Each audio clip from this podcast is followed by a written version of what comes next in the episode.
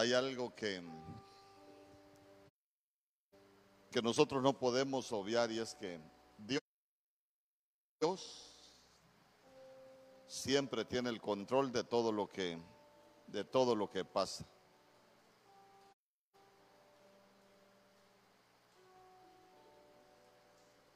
Y fíjese que hay cosas que, que, a uno le llaman la atención. Dios puede saber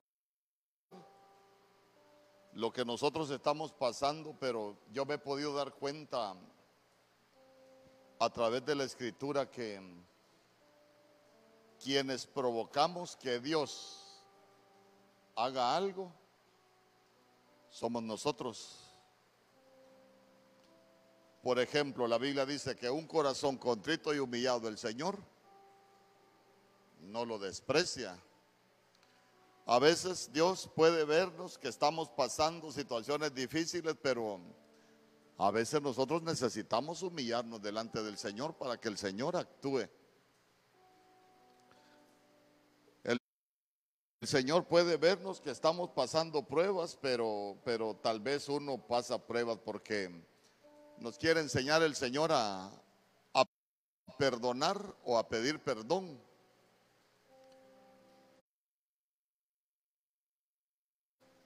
Y sabe usted que mientras nosotros no pidamos perdón o no aprendamos a perdonar, el Señor no se va a mover a nuestro favor.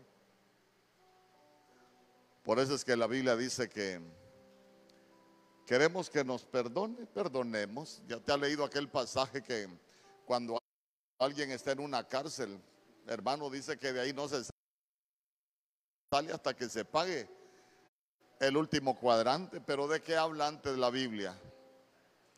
De que si nosotros tenemos algo contra un hermano, que perdonemos.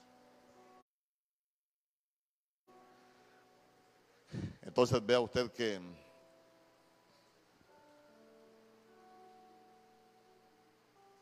Él sabe lo que hemos estado pasando y Él ha abierto puertas. Ahora voy al último punto que le quiero dejar la palabra profética.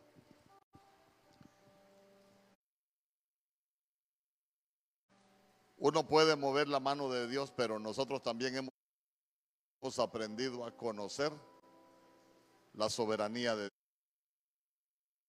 Dios. Cuando el Señor dice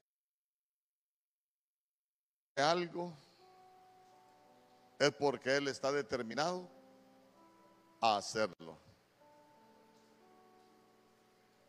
Y creo que es algo que, uno como pueblo de Dios tiene que aprender a, a aprovechar cuando Dios habla y, y si el Señor ha dicho que Él abre muchas puertas y esta noche Él abre puertas de recuperación, si usted necesita que le sean abiertas esas puertas, dígale Señor, yo recibo tu palabra.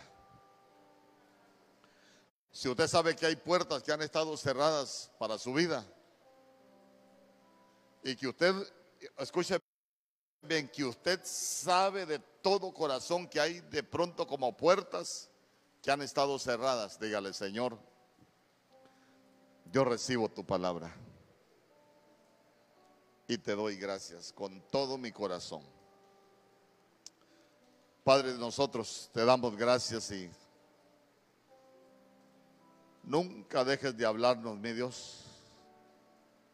Nunca dejes de, dirigirte a tu pueblo, mi Dios.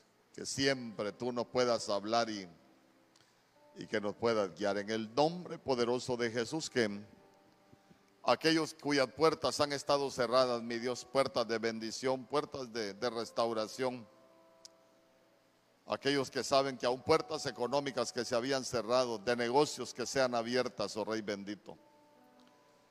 Aquellos que mm, habían perdido algunas cosas, mi Dios, que sean abiertas esas puertas de recuperación.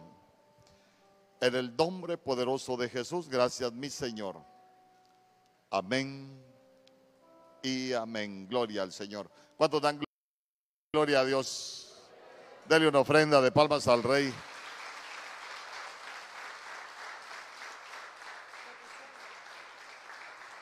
Gloria al Señor.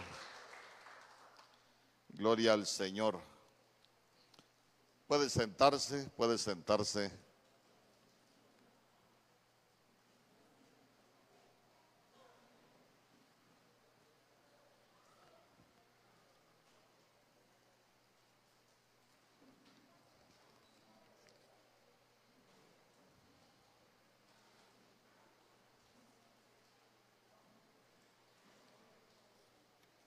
Gloria al Señor.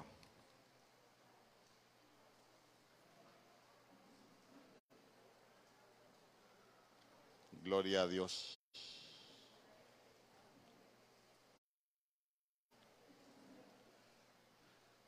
Vamos a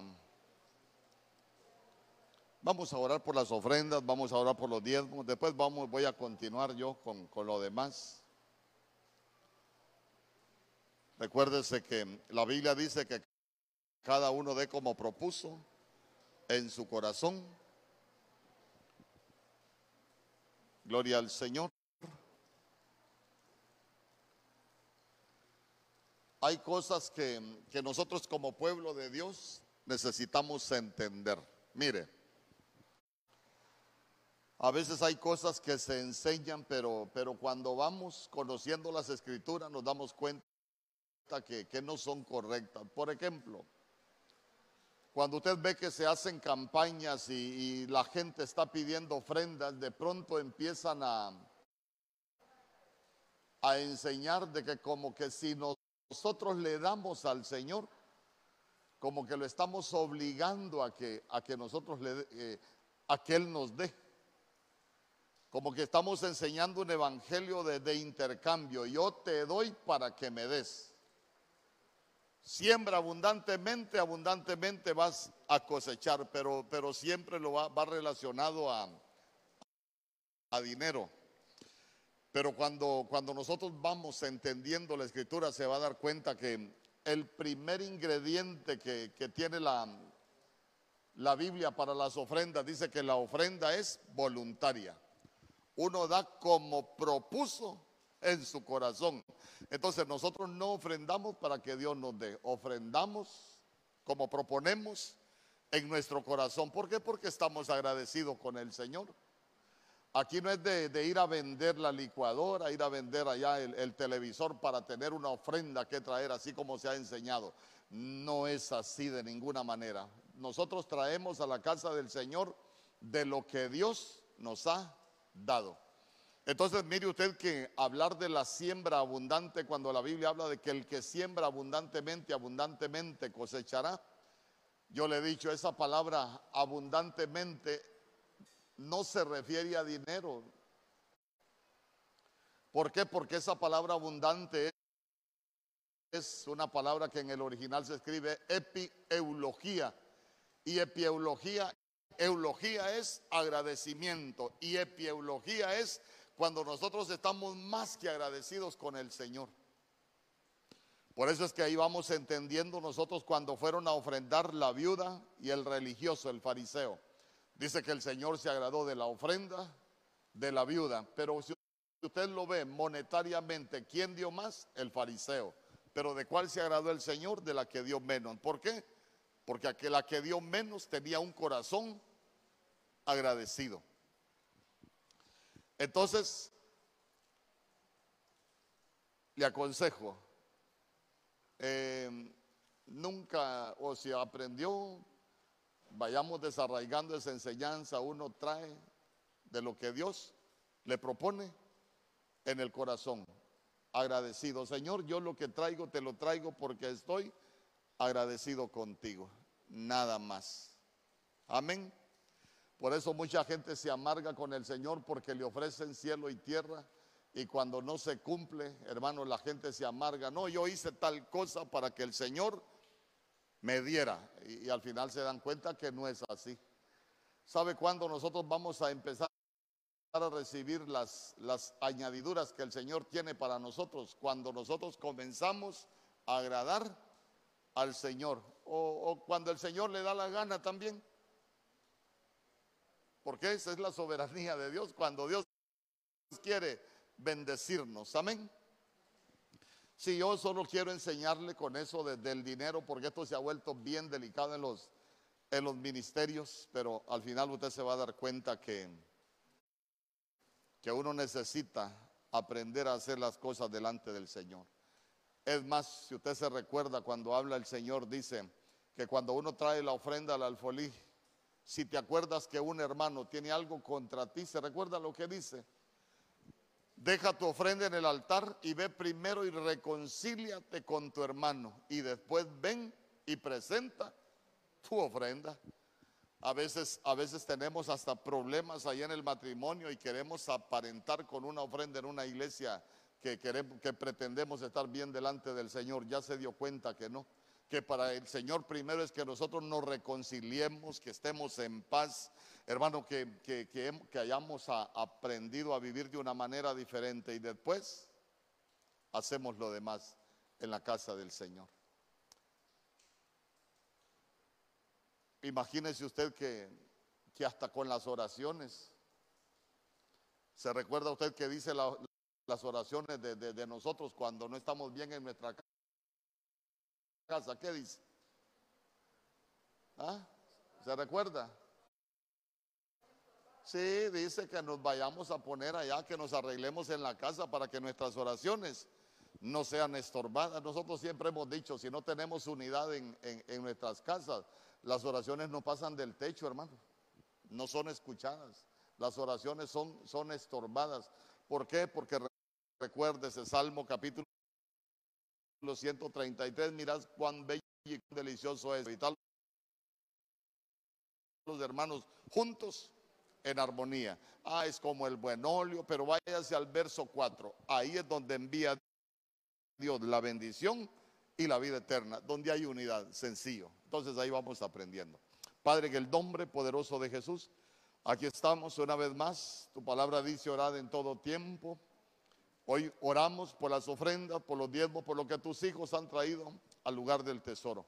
Yo te pido que sea bendecida y que sea multiplicado, que tú puedas guardar cada familia aquí representada, que puedas guardar nuestros negocios, que puedas guardar nuestros trabajos, aún los sueños que tenemos que puedan ser guardados, mi Dios, y que en este tiempo tú los hagas prosperar. Padre, porque este es el tiempo que nosotros hemos creído como ministerio, que tú vas a hacer diferencia entre el que te busca y el que no te busca, entre el que te sirve y el que no te sirve. Porque este es el tiempo, Señor, donde tú vas a, levantar un pueblo señal de bendición. Nosotros te damos gracias porque hasta aquí nunca nos has dejado, nunca nos has desamparado. Hasta aquí tu bendición nunca nos ha faltado.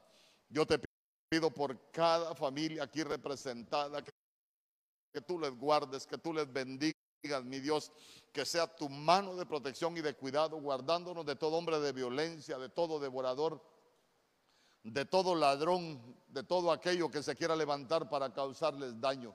Que aún en medio de estos tiempos de violencia nosotros podamos vivir en paz, porque tu palabra dice que nosotros y nuestros hijos no vamos a morir a espada. En el nombre poderoso de Jesús, gracias mi Señor. Amén y amén. Gloria al Señor. Pueden pasar.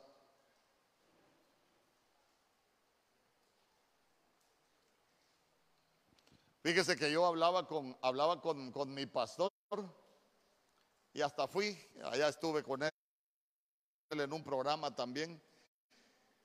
Y hablábamos de esto y él me decía, ya te, ya te diste cuenta vos que, que, nosotros construimos el templo de allá de Benecer para los tiempos críticos. Ya te diste cuenta que, que en los tiempos de pandemia ustedes están cambiando de, de templo. Y yo le dije, sí, ya me di cuenta que en los tiempos difíciles es donde Dios nos va a volver un pueblo señal. Mire, yo, yo no es que me la tire de gran estudioso ni, ni, de, ni de un hombre así con una mega fe, pero sí me rebusco. Pero, pero yo soy de los que creo que en el tiempo bueno no hay diferencia entre el que le busca y el que no le busca. Pero en el tiempo malo sí hay diferencia. Es que, es que la gloria es para el Señor. Y mire, yo, yo anhelo, yo anhelo, yo, yo le digo, yo le he dicho siempre, ¿Por qué Dios nos permite hacer estas cosas en tiempos difíciles? Porque Dios para hacer las cosas primero bendice a su pueblo. Que el Señor nos guarde de toda vanagloria, pero imagínense que hablábamos con mi pastor y me dice, oíme, hay gente que está cerrando los templos, hay gente que se está quedando sin congregación. Imagínate, vos estás, eh, estás pasándote a un templo más grande. Y le digo yo, ¿es más barato? No, no es más barato, es mucho más caro. ¿Cuánto, cuánto va a pagar, pastor? Bueno, esos son los negocios entre el Señor y que yo que soy el administrador. Pero, pero quiere que le cuente algo. Y solo le pido que ore Estamos encargando unas sillas porque hemos visto que con estas sillas ya tenemos problemas. El hermano Henry se cayó, el hermano Nelson se cayó.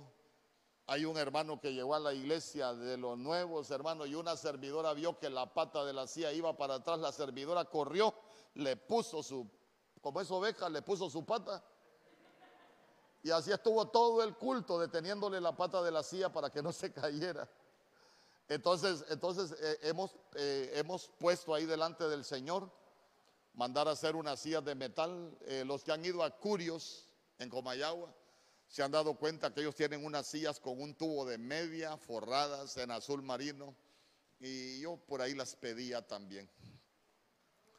¿Tiene plata, pastor? No es que la iglesia no es mía. Usted se ha fijado en un detalle que nosotros no hacemos la casa pastoral en la iglesia porque la iglesia no es mía. La iglesia es del Señor. Para que usted sepa, en, en Ministerio Sebenecer, si un pastor comete pecado y necesita restaurarse, mandan otro. Hay aquellos que tienen la casa en la iglesia, ¿quién lo saca? Y la iglesia es de ellos. A nosotros nos cuida. Mire, uno se cuida y, ahí andamos nosotros haciendo todo por hacerlo de, de la mejor manera posible porque, porque si yo me cuido, lo, soy de bendición para su vida. Y si no me cuido, sé que me van a quitar también. Entonces, entonces vea usted que para nosotros es la casa del Señor. Para mí son los negocios del Señor. Yo solo soy un administrador, trato de ser buen administrador. Eso sí, téngalo, téngalo por seguro. Y, lo que vamos a desarrollar no es para gloria de ningún hombre, sino para darle la gloria al Señor, que aún en estos tiempos difíciles, mientras mucha gente se queja, Dios nos va a bendecir. ¿Cuántos dicen amén? Sí, lo que nosotros podamos creer en Dios, eso es lo que vamos a poder vivir. Yo he creído en Dios que vamos a hacer grandes cosas y vamos a hacer grandes cosas. Yo le he dicho, ¿a quién va a bendecir primero al Señor? A usted. Finish. Hoy quiero, quiero seguir hablando algunas cosas acerca de, de, la intercesión. Hoy no voy a orar yo. Ya los que ya usted sabe, tenemos una mecánica. Yo siempre arranco la intercesión, pero de ahí vamos delegando, vamos delegando hermanas, vamos delegando hermanos, lo que el Señor me pone en el, en el corazón. Hay unos cupos que ahí todavía no los he llenado, estoy orando a ver qué, es el que me dice el Señor. No le sorprenda si lo llamo a las 12 de la noche y le digo mañana le toca. Ahí le quito el sueño. Pero yo quiero compartir algunas cosas con usted porque fíjese que fíjese que muchas veces el pueblo de Dios, el pueblo de Dios creemos que todo es oración y no todo es oración. A veces hay pueblo de Dios que tiene algunos problemas y pastor, ore por mí. Y o mandan una petición a intercesión, oren por mí. Yo les he dicho a los de intercesión, quiten tal petición porque por esa petición nos, no podemos orar nosotros. Nadie puede orar por esa petición. ¿Por qué? Porque a veces hay cosas que, que, pasan que el Señor no quiere que oremos. El Señor quiere que el pueblo cambie. Un hermano que, a veces la gente cree que sabe mucha Biblia, pero no es saber letra, es entenderla. Se enojaba conmigo cuando yo decía estas cosas, pero le quiero poner algunos ejemplos. Usted se recuerda, por ejemplo, del libro de jueces capítulo 7, cuando, cuando el pueblo de Dios después de derrotar a Jericó, se recuerda que el Señor les dio una orden que recogieran el oro, la plata y lo mejor de Jericó, pero que lo llevaran a la casa del Señor. Y usted se recuerda que hay un hombre que se llama Acán, que, que agarró un manto babilónico, agarró unos lingotes de oro, agarró una plata y la escondió en su casa. Gracias. Entonces después vienen ellos, van a, a pelear contra Jai y fueron derrotados. Y Jai era un ejército mucho más pequeño, era una ciudad mucho más débil que, Jericó, pero en Jai fueron derrotados. Y cuando vienen de pelear contra Jai, usted se recuerda que Josué se postra, comienza a, a, orar delante del Señor. Y usted se recuerda qué le dijo el Señor. ¿Alguien, alguien que se recuerde y que me diga qué le dijo el Señor. ¿Qué haces postrado orando? Josué le dijo. Este no es momento de orar, le dijo. Este es momento de que vayas y que revises el campamento. ¿Sabes por qué? Porque el pueblo lo que tiene es anatema en su casa. Ah, entonces, entonces, mire usted, el Señor le dijo, levántate, no es tiempo de orar. Entonces a veces hay, hay personas que conmigo se enojan, pastor, ore, mire, yo por eso no puedo orar. Quien tiene que revisarse es usted. Y no, pero es que la oración del justo puede mucho. No. Salmo 119, 60. La suma de tus palabras es verdad. Por eso nosotros aprendemos a conocer la verdad, porque el conocer la verdad es lo que va a traer libertad a nuestras vidas. Dice amén conmigo. Entonces imagínese usted, este no es tiempo de, de orar. Levántate y ve y revisa el campamento Va Josué, revisa el campamento y, él empezó a revisar las casas. Cuando revisa la casa de, Acán, usted se recuerda que encontró las cosas y, cuál fue el examen. Hijo mío, dale gloria a Dios y dale alabanza. Y él no pudo ni darle la gloria a Dios ni darle alabanza. ¿Por qué? Porque tenía pecado escondido. Y ahí es donde se lo llevan al valle de Acor y usted sabe ya todo lo que pasó. Pero lo que le quiero dejar en su corazón es que nosotros como pueblo de Dios necesitamos entender que no todo es oración. A veces nosotros tenemos que revisar qué estamos haciendo. Amén. ¿Quiere otro ejemplo? Segunda de Reyes capítulo 4. Segunda de Reyes, capítulo 4. ¿Alguien se recuerda de que habla Segunda de Reyes, capítulo 4? Hace poquito lo enseñé. La Biblia dice, una mujer de los hijos de los profetas fue a Eliseo y se recuerda que esa mujer llega delante de Eliseo y le dijo, una mujer de las mujeres de los hijos de los profetas clamó a Eliseo diciendo, tu siervo, mi marido, ha muerto y tú sabes que tu siervo era temeroso de Jehová y ha venido el acreedor para tomarse dos hijos míos por siervos. Qué bonito hubiera sido que Eliseo, Padre, en el nombre poderoso de Jesús, yo vengo reprendiendo todo acreedor. Venimos cerrándole la puerta al acreedor, pero ya se dio cuenta que Eliseo no oró por esa mujer. ¿Qué le dijo Eliseo a esa mujer que hiciera? Lo primero que le preguntó es, ¿qué tienes en tu casa? ¿Qué tienes en tu casa? Uno debe de saber qué tiene en su casa.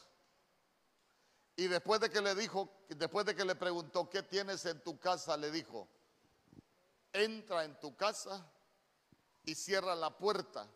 Lo que le dio fue un consejo, pero no oró por ella. Vas a ir a tu casa, vas a cerrar la puerta, después vas a mandar a tus hijos, ya se dio cuenta cómo iban a salir los hijos a buscar vasijas prestadas y la puerta estaba cerrada. Estaba hablando de puertas espirituales.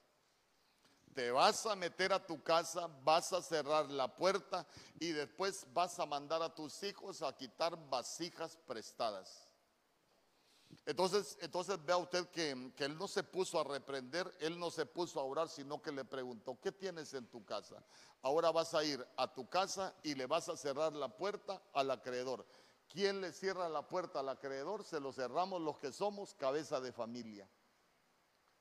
Amén. Entonces, mire, el acreedor reclama, ¿quién es el acreedor? El acreedor reclama deudas en el mundo espiritual, el acreedor puede reclamar tu negocio, el acreedor puede reclamar economía, puede reclamar salud. El acreedor por puertas, por derechos o por cosas que nosotros hicimos, por errores que nosotros hicimos, podemos tener deudas en el mundo espiritual.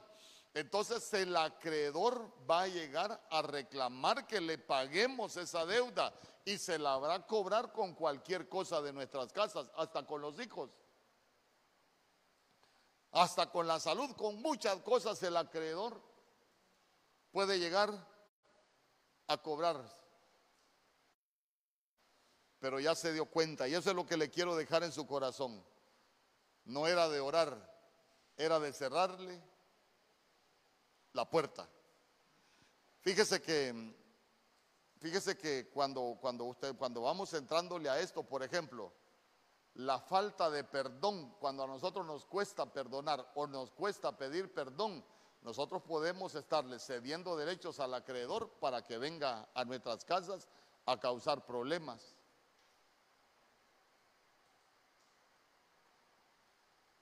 Cuando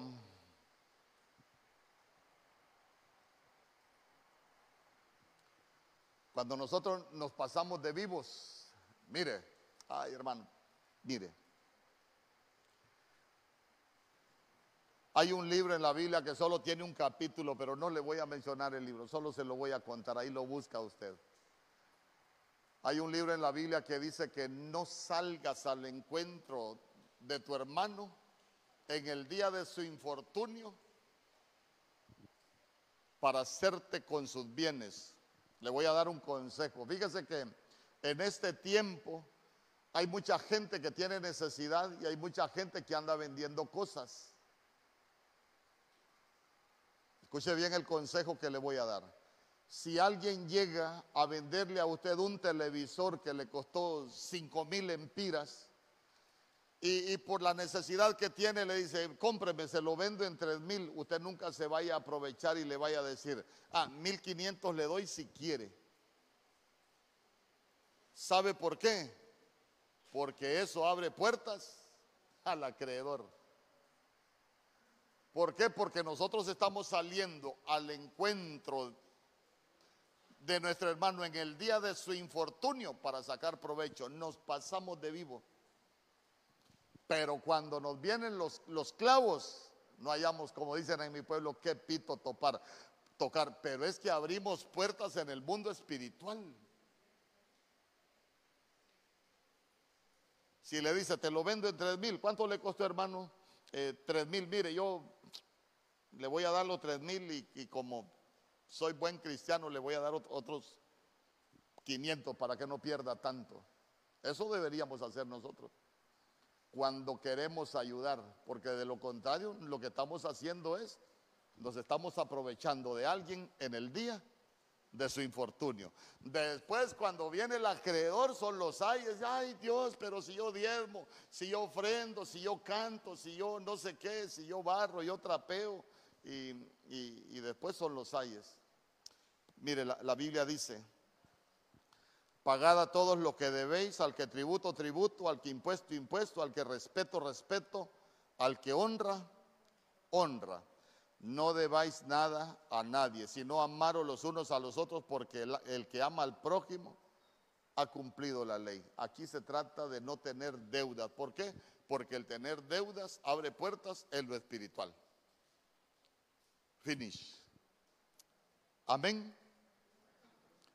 Hoy vamos a, vamos a orar. Mire qué, qué hermoso es. Le iba a hablar de otras cosas porque el Señor también le dijo a Jeremías que no orara por el pueblo.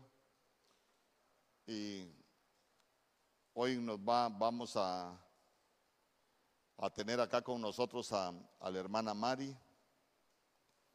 Ella va a estar orando este día.